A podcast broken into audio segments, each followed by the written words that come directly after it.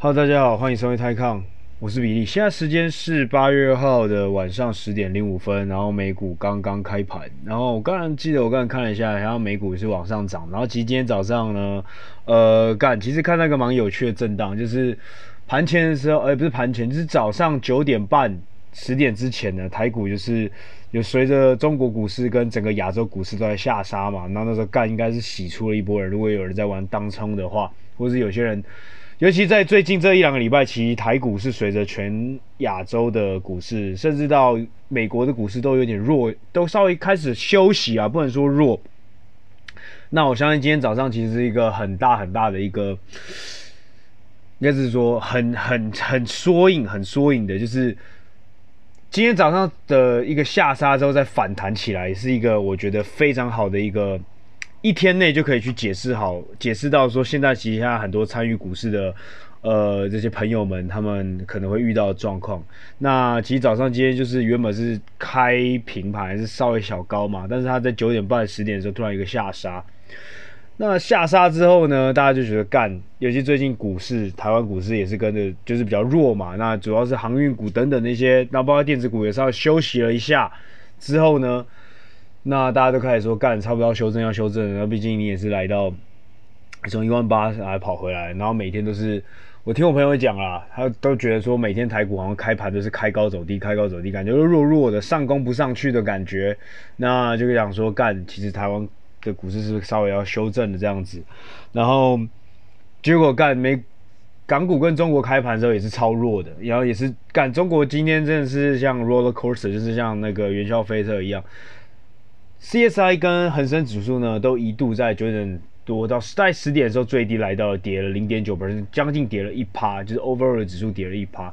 但是在中午收盘的时候，因为中国跟香港其实都是跟美国一样，哎，美国没有，美国会一直交易，但中国跟香港他们会有一个盘中的那个吃饭休息时间，嗯，那就是在呃香港是香港是十二点到一点，那中国是十一点半到一点。那在这一个小时跟一个半小时中间是没办法交易的，然后下午一点之后再开盘，再开到下午。那中国就开到三点，那香港开到四点，那香港开到四点之后，后面还有半个小时的盘后交易这样子。嗯，其实这也是我一直以来啊，但是这是题外话，不是今天要讲的重点。就是我一直以来就觉得香呃台湾应该去学习的地方，就是我觉得干只开半天开到中午真的太智障。其实我是真的没有想过说为什么要这样，就是。其实就干，有时候就真的是觉得说台湾还真的过得还蛮爽的，然后就是还有一个午休时间这样，呃，不是，就是下午时间要睡觉。那我觉得，呃，其实对长期来讲，对台湾的那个交易量，就是对这个市场的一个开放程度是很不好的，因为可能你要想到，其实这个股票的时候，很多你尤其是我们有外资嘛，就是所谓外资存在，很多时候不应该是。如果你想要把你自己的把把自己市场的自由度跟一个市场的国际化程度提升的话，很多时候不是要别人来配合你，除非你真的很屌。你假设如果今天台湾有除了台积电以外，他妈还有一个，比如说还有一个亚马逊，也有一个 Amazon，然后一个 Facebook，比如说有之前我们的 YouTube 没有卖掉的话，没有卖出去给 Google 的话，那我们 YouTube 如果自己做的话，那 YouTube 可能就是现在全世界的一个科技大巨头。那如果是来自台湾，那比如说雅虎呢？雅虎的那个台。台湾雅虎呢，如果他一直没有卖掉的话，没有去做到没有卖卖卖给别人的话，然后自己一直做一直做，然后甚至在亚洲市占率可以打可以跟 Google 去相比的话，那假如说有这种很巨大的巨头，那就是你就有本钱让外资过来配合你。但是如果你今天你的市场里面除了台积电真的很强以外，很多很多的股票其实基本上都是嗯都不能算是全世界数一数二的那种前。前一百大这样的公司的时候，那如果你今天希望外资进来投资你，你就变相说应该是你要去配合外资。那我跟你讲，就是台湾如果只开一点半，那其实很多时候很多股票其实很多地方是没办法交易的。那比如说第一个就是比如说欧洲，因为我们的跟欧洲时差是八个小时，所以通常他们起床的时候就刚好是我们台湾已经收盘的时候。那美国可能还好，美国就是刚好就整个 overnight。但是如果到西岸的话，其实也很尴尬。西岸的话，对，那所以呃，西岸其实还有西岸比较好，但反而是纽约 time 比较好。就西岸就是西岸跟我们差了十五个小时嘛，所以我们的十二点是他们的晚上九点，所以还可以交易。那我们的十我们的十二点就是纽约十二晚上十二点凌晨十二点。当然你可以说干，你还早上还有九点到十点还可以让人家交易。那对你也可以这么讲啊。但是我是说，就是其实要考虑，如果考虑这个所谓的 time zone 这个时间差的关系的话，其实台湾是一个很很 unfriendly 的一个交易环境。对我来说啊，我我自己这样是觉得啦。那我觉得，如果真的是那么注重一个中午的吃饭时间的话，我觉得。呃，如果真的是可以考虑那个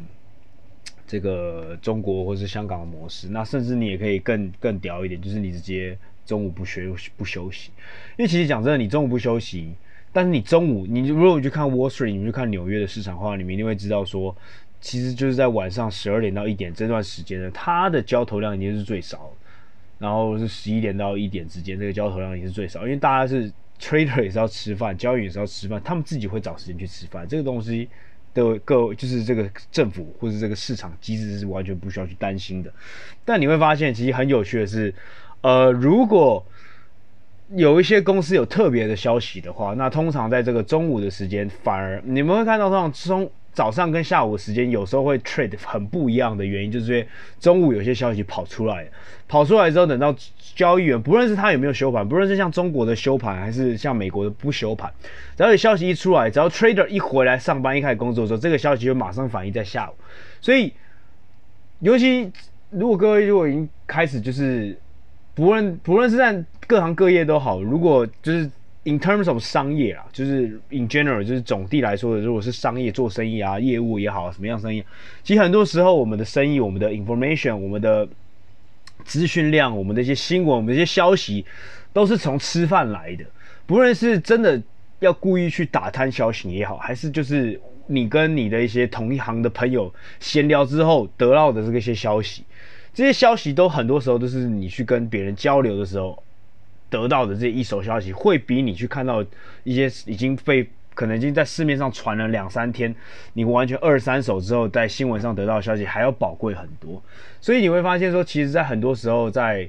这种商业场合，其实吃饭呢，就算他可能午餐时间可能也很短，可能就没有像晚餐可以吃个一两小时，你可以想象中的可真的所谓的谈生意，但不要小看中间的午餐时间，其实。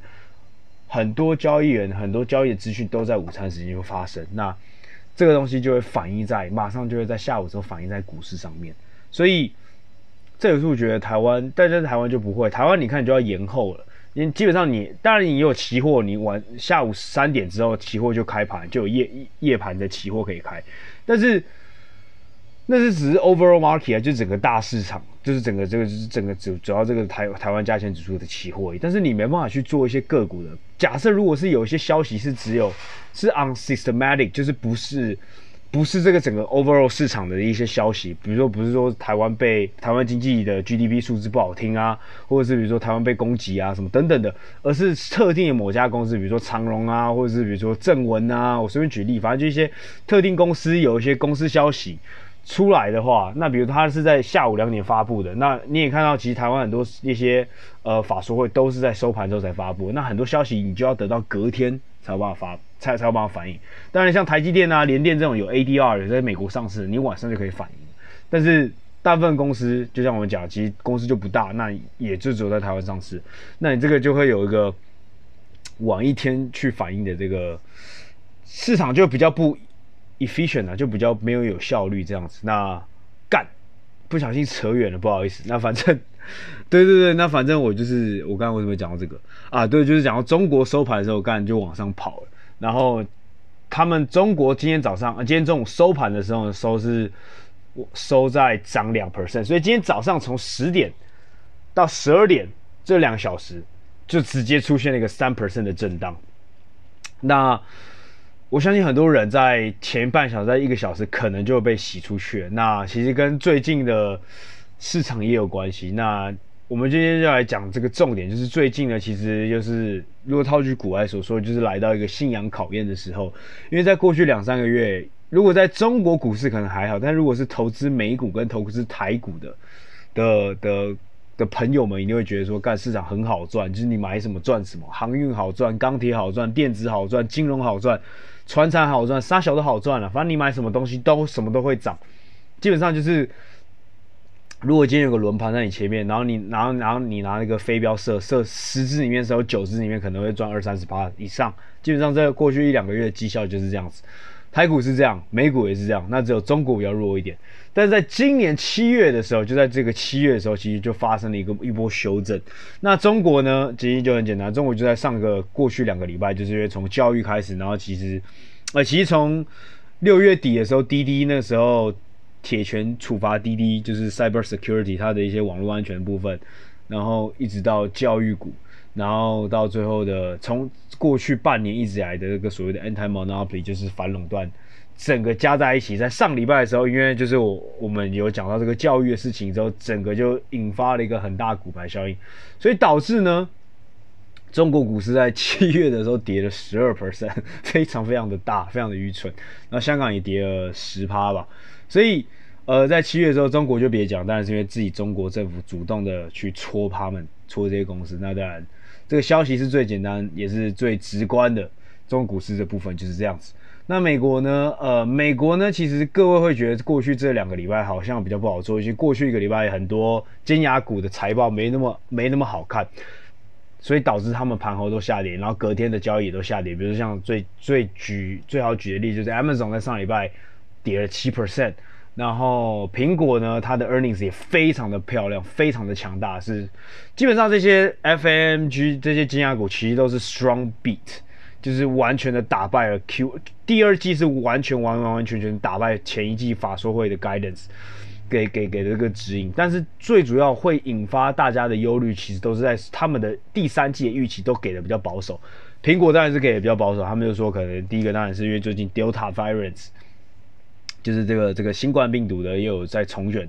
然后卷土重来，然后再加上一些比如说晶片啊，然后再加上他们再一样，他们从疫情开始之后，他们就一直不给单向，就是分项的这个，他们之前都会把各个 business 拆出来，然后讲每个每每一个不同 business 的那一个那一季的那个成长。那现在他们都比如说他会把穿戴式啊、跟手机、跟电脑、跟平板分开来讲，那现在都是不再分开来讲。那也不再给这个指引，那所以这次一样是没有给哦，没没有没有再给他们，然后同时也不讲苹果 iPhone 十三的一个发布的一个确切时间，啊，这就是媒体给出来的一个 justification，就是给出来的原因，说为什么苹果隔天顶了这样子。那再来是 Amazon，Amazon 就是主要也是第三季的指引也给的比较低了一点。那呃，我个人觉得主要是因为。去年的 quarter，去年因为你你如果各位还记得的话，去年的事情上，就是第一季末的时候，第一季末到第二季初的时候，美国开始爆发，爆发之后大概第第二季，全世界第二季应该是全世界最惨的那一季，那中国可能是第一季，那第二季是全世界大部分的国家都是第二季比较惨，那第三季的时候其实就迎来一波很大反弹，因为那时候暑假嘛，然后夏天的时候，然后疫情有稍微趋缓，然后。很多国家都有稍微的微开放这样子，那就是我们现在所很很很喜欢讲微解封。那当然，美国人微解封是没在跟你开玩笑，是疯狂解封这样子。当然那时候去年还是很没有比赛，比赛没有观众，不像现在真的是狂解封这样子。那去年就稍微微解封，然后其实那因为第二季疫情的影响之后，导致这些线上的一些东西，然后 e-commerce 电商全部都迎来一个爆发的一个。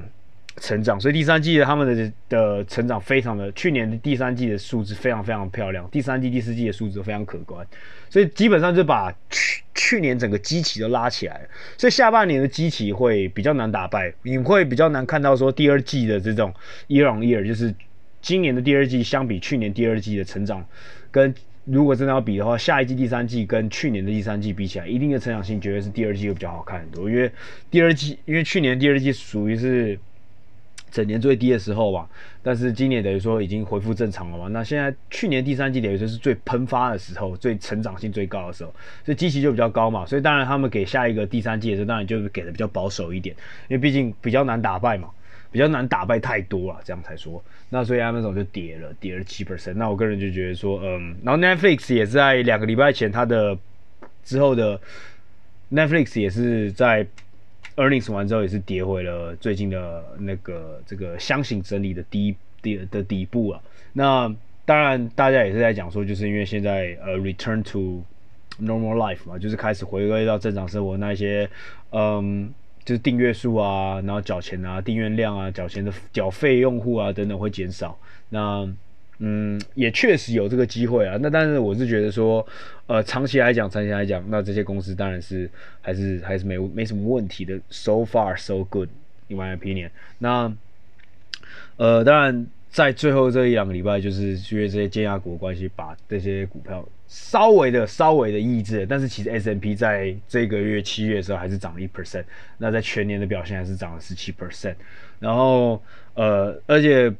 更遑论就是其实还有很多其他表现很好的尖牙股，那比如说呃，Google 跟 Microsoft 其实就是在盘后就是在 earnings 完之后表现还不错的，然后再来就是比如说 Nvidia，别说就是在过去两个月涨得很凶，然后 AMD 其实也开出很漂亮的财报，然后盘后也涨了十趴这样子，所以呃，所以美国整体来说经济还是非常非常的强大的，然后它的股市也完完全全去反映这件事情啊，到底有没有虚涨呢？那我觉得是。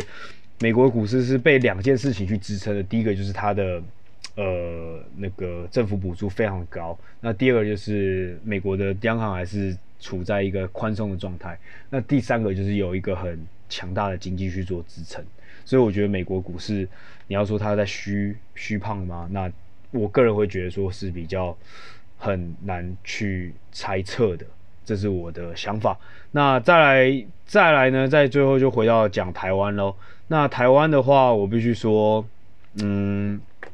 呃，最近呢是被这个所谓的航运股去触发了一些东西。那当然不止航运股啊，那我觉得很多东西都稍微的跌了一下。然后当然航运股是跌得比较凶的，但是然后这这这时候我就看到有些人在干呢、啊，就是说干说啊台股怎么样啊，然后这种是不是？太多擦鞋童，太多散户了，然后该下车了、然后之前做航运的都像笨蛋一样，他会山上哈哈哈这样子。然后就是就是各种看衰台湾啊。那我这边有个很有趣的数据，我可以跟各位分享一下。那今年呢，在所有全世界比较大的一些这个交易的市场里面呢，这些股市里面来说呢，year to day 哦，就是到七月底，七月三十号为止呢，涨最多的是越南十九 percent，但去年越南跌很惨。那第二高的就是台湾，台湾加权指数涨了十七点一 percent。那第三才是 S N P 涨十七趴。那你可以说，其实台湾跟 S N P 差不多，都涨十七趴。当然呢，台湾去年比较涨的没有像 S N P 那么凶。哎、其实没有，台湾去年好像涨的也比 S N P 还多。台湾去年我看一下，各位等我一下哦。台湾去年我没记错的话，好像是涨了二十几 percent 哦。然后 S N P 去年，对吧？干不是台湾去年一整年涨了四十趴，我操！真的假的啊？干，杀小啊，太扯了吧？对，然后 S&P 去年涨十六趴，干的呀？不是这个数字应该是错的吧？我看一下哦。哦对对对，不好意思，这是从低点啊，从就是台湾的去年从低点，从三月的底的低点到十二到十二月底的时候收盘的时候涨了四十 percent，但是去年应该是没有涨这么多了。呃，我来看一下各位，哦，我可以快速。那反正呢，就是我想说的是什么呢？重点就是呢，呃，我个人觉得说，呃，这件事情就是要回归到我今天要讲的东西，叫做心态的东西。然后，哎，一七一万一。然后一万四千七，一十一四七零零除以一万，哦，其实台湾还是涨很多诶，台湾真的有涨到，哦没有，一四七零零除以一一九九七，哦涨二三八，对啊，还是涨二十 percent 啊，那所以其实台湾这两这两年加起来一点二三乘一点一七七，涨了快五十 percent，那。我想说的是什么？就是说他在干涨的时候，各位都没有在干他，就是每个人都说啊，干涨正常啊，然后大家都在说啊，目标价多少？台积电一千块啊，然后嗯，台湾加指数万八两万点不是梦，然后然后现在一跌的时候，大家就开始说，哎、从去年的年底，就我们不算从低点哦，从低点涨出四十趴就算，但在一九年十二月底。一直到二零二零年十二月底，台湾还是给你二十几 percent 的一个这个回报，诶，所以这个二十几 percent 的回报，再加上今年十七 percent 回报，基本上四十多 percent 的回报。最近有个什么什么，这一万七点一万七千五点一万八哦，出一万八是不是？最后一个五 percent 的一个一个一个修正，大家甚至五 percent 都不到的修正，大家就在说哇，干完蛋了，完蛋了，完蛋！但大家就是都现仙呐，都在看线，然后都觉得说干软软软软的，那都没有去注意到说，那所以基本盘基本面到底是有没有发生变化？那，呃，这个问题，我个人觉得，反正我是觉得啦，我是绝对，我也是不会那么早去去去去去回答这个问题。但是我必须说，台湾其实有很多公司呢，它的成长、它的营收、它的成长都是完全完全全是真实的，就是。就是那是那是 very very solid，它是非常结实、非常扎实的一个的盈利。那就像我刚才讲，当然台湾当然不像美国有这么宽松的一个获利货币政策，也没有像美国一样有这么大政府没有给这么大的这么大的一个这个。补助，所以少了这两个因素，但是台湾还是有用经济上去撑住。实体经济上，我个我个人讲，电子产业当然，呃内内需的一些旅游消费跟餐饮等等这些东西当然是受到影响。但是电子产业、出口产业的话，我必须来说，呃，我相信呢这些营收呢都有是直接在反映在，是直接反映出来的。那我觉得股价都是很诚实的啦。那所以我觉得，呃，各位在去干掉很多事情之前，要先去看一些。看，去看一下这个到底是，呃，到底是自己没看到一些东西，还是还是怎么样，还是自己真的看对，所以真的该跑。呃，我觉得就是要真的要去稍微想一下。那比如说，那我再拿拿，最然拿出航运来举就好。当然说干，从两百多，就是比如说长荣两百多跌到一百四十，哎，干已经跌掉了三十几趴，四十 percent 哎，那你怎么不讲说干？今年他从四十几块的时候，呃，不对，他今年他今年是怎样？他今年从对啊，他今年从三四十块，或者从去年十一月从二十块的时候涨到两百块，涨了十倍，你怎么不讲？那如果是去年十一月就进来的，比如说假设我去年十一月就买一张二十块的。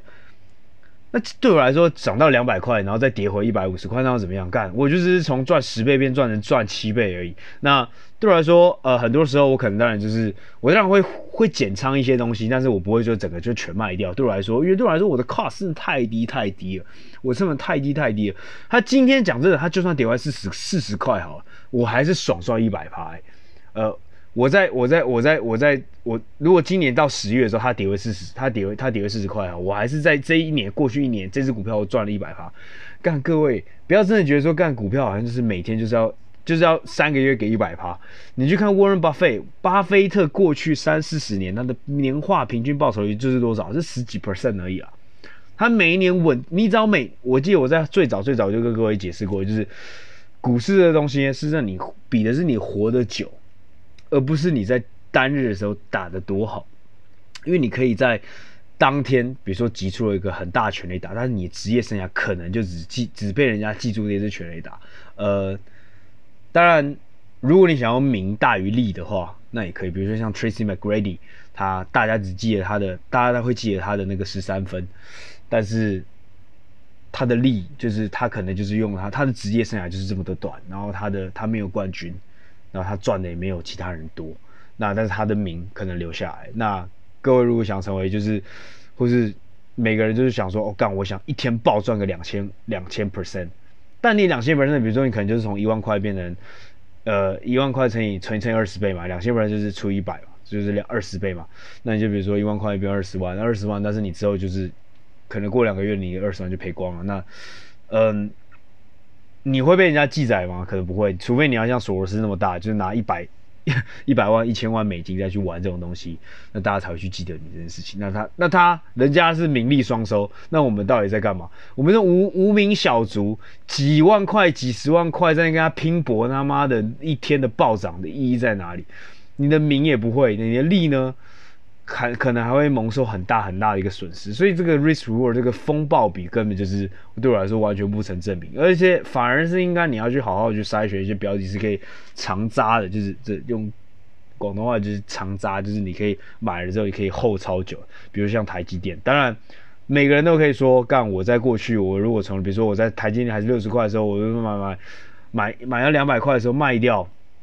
还有两百块跌到一百多块，我再买回来去做这个波段操纵，当然可以啦，不是说不行啊。但我是说，你你的段数要够高啦，那你也要够厉害啦。然后我觉得也不是这么好做，讲真的。那我再举我自己在台股过去半年的，像我东升也有，我我们有一支东升就是二六一四东升。那因为过过去这个三四个月，因为疫情关系，促成了它呃东升个疯狂狂涨。那如果各位有听我前几期，应该也是也知道这家股票。那但当然最近东升就有卷卷进这个所谓的就是直销了。那呃。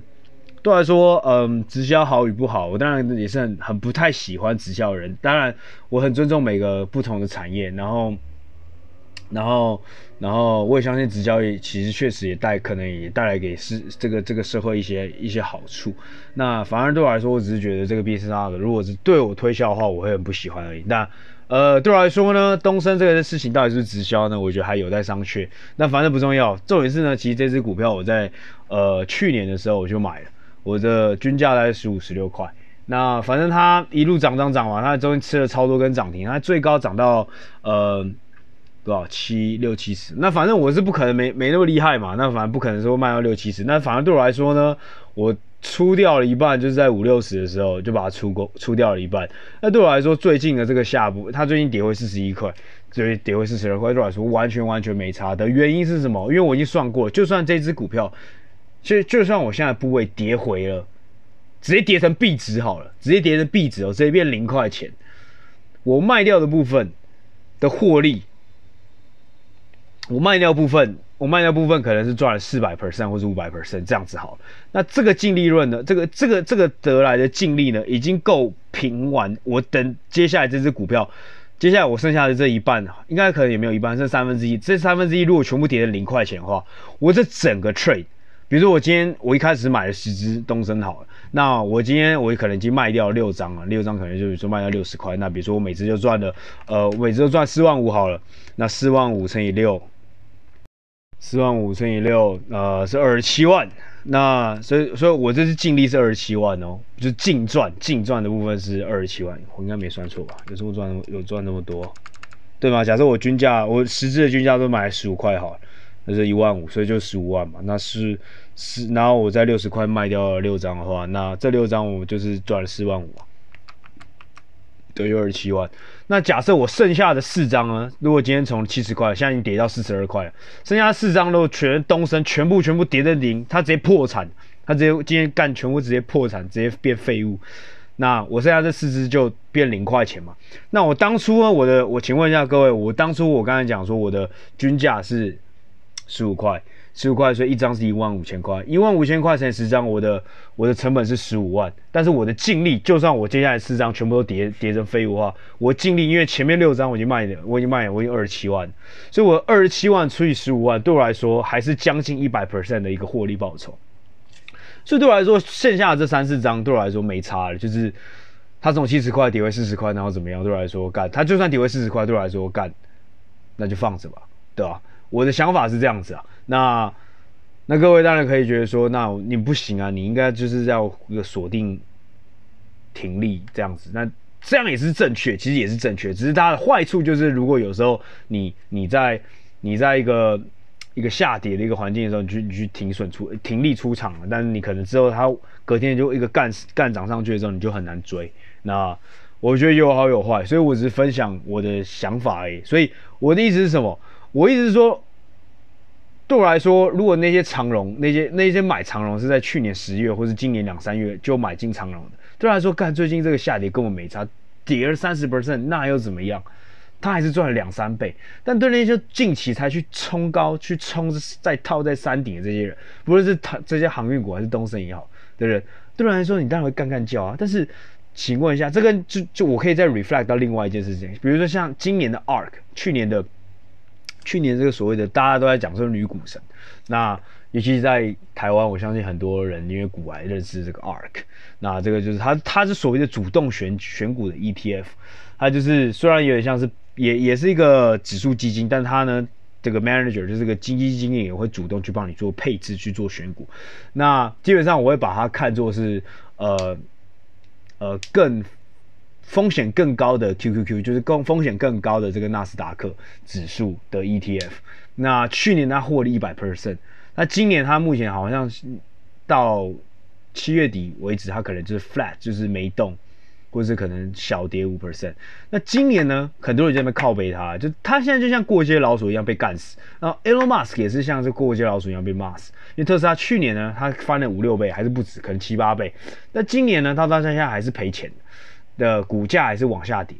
那我相信很多人就是靠背，就是水小，就是买在那种一月最高点，或者是一月。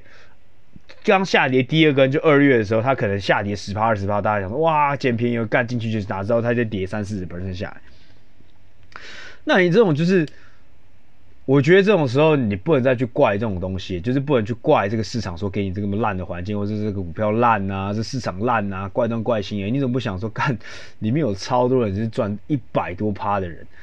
你们再去算啊，如果用 ARK 假设去年赚了一百一十 percent 好，那今年他如果赔五趴，一百一十减五，他他今年他从去年的年初到今年年底，到今年的目前为止，还是给人家一百一百超过一百 percent 的一个 return，那你怎么好好一直去怪罪这个人？他只是你只能说就是你进场的时间比别人差，或者就是你刚好套在身上，这就是为什么我觉得呃，如果技术不够好的人，不要去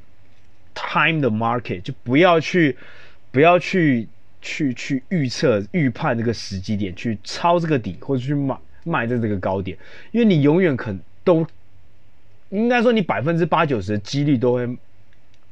没有猜到这个成功，没有成功它的这个高点。你卖出的时候，你以为你比如说你今天卖一百块，哇，隔天跌回九十五块，你就去你就 po 文炫耀说干，你看我厉害，我已经看到。那隔天哇，它又跌了九十，干你更爽，那就骗呀。就过三天之后，干它变一百二十块，那你要怎么去？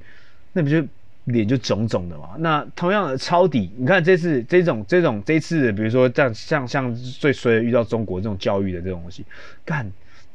呃，新东方从一百五跌到五十块，够底了吧？你再买，看它跌二十块，够底吧？还可以跌到十五块，一底还有一底底啊，绝对是是庭院深深深几许，你绝对不知道什么时候会升到哪里啊？除非它没跌到壁纸之前，你都不知道它的底在哪里，它永远可以。测试你的这个下限，这是没错，这就是我觉得 time the market 很难的地方啦。所以我觉得错波段，你真的很容易去 miss 掉很多一些机会。那所以我觉得最好方式是你最好要要要有两三批，就是你不要波段。OK，你可以做波段，但是比如说你可能比如说台积电就买三张，那比如说一张做波段这样子。那比如说你去买东森的时候，你可能也是买十张，就像我刚才讲。这样你的弹性就很大，你就会比较大，你可以你可以去伸缩，你可以去做这个买卖，而不会就是你一卖掉之后你就全卖掉之后，它等到一飞冲天之后，你就你就再也是追不回来，就望洋兴叹。同样的，你也不会你在抄底的时候，你不要一次就是全部一百趴 all in，全部就是直接在买在同一个点。那它如果去往下跌的时候，你会面临一个很尴尬是，你要停损还是要再加码？但你要加码，你很想加码，但你没钱，所以我觉得。呃，心态上要去很调整很多事，很多在市场上，尤其在 downturn market，就所谓就在下跌市场的时候，各位要去调整很多自己心态上的东西，然后同时也要很客观的去看很多事情，比如说那台湾的疫情对经济到底有没有影响？台湾的经济到底有没有去支撑这个市场等等的？那美国的疫情、美国的市场、美国的经济到底有没有关系？那中国呢？可能就中国政策到底对中国这个股市的影响到底会往后延伸多久？这些东西都要去客观的进去，对吧？你要客观的事实要 input 进去你的这个这些这个所谓的你自己的一些分析，那 output 之后就是你自己去客观主观的去解释，去解释一些，比如你自己给出一个你自己觉得预判跟你一些你自己的分析出来，但是不要觉得就是你完全个任何客观的 input，任何的任何的一个 data，任何的一些客观的东西你都没有进来，你就做去做出一个。很主观，而且主观到很偏颇的一个判断，这样对长期来讲，你在投资上绝对是一个很不利的一个环境，也是一个很不利的一个，反正就是反正会是比较吃亏啦。那大概就是这样子。那最近呢，台湾的奥运就是我今年台湾的奥运表现是非常非常的好，所以我觉得各位其实如果真的是。股票看累了就别看了吧，多看看奥运，反正奥运也才剩一个多礼拜而已。我们就是，不过现在台湾剩下台湾的呃比赛也没有到很多，所以各位也可以好好把握一下。然后呃，然后台湾最近疫情也也变得比较趋缓了嘛，但是我我还是。建议各位就是在出去解封之后可以出去吃饭的时候，大家各位要小心一点，然后不要再做一些太多就是白目的事情，然后群聚的事情也要做，要也要少做，然后不要成为防疫破口，然后毕竟这个疫情控制真是得来不易，所以各位一起加油。好，那今天大家就讲到这里，然后早点休息，晚安，拜拜。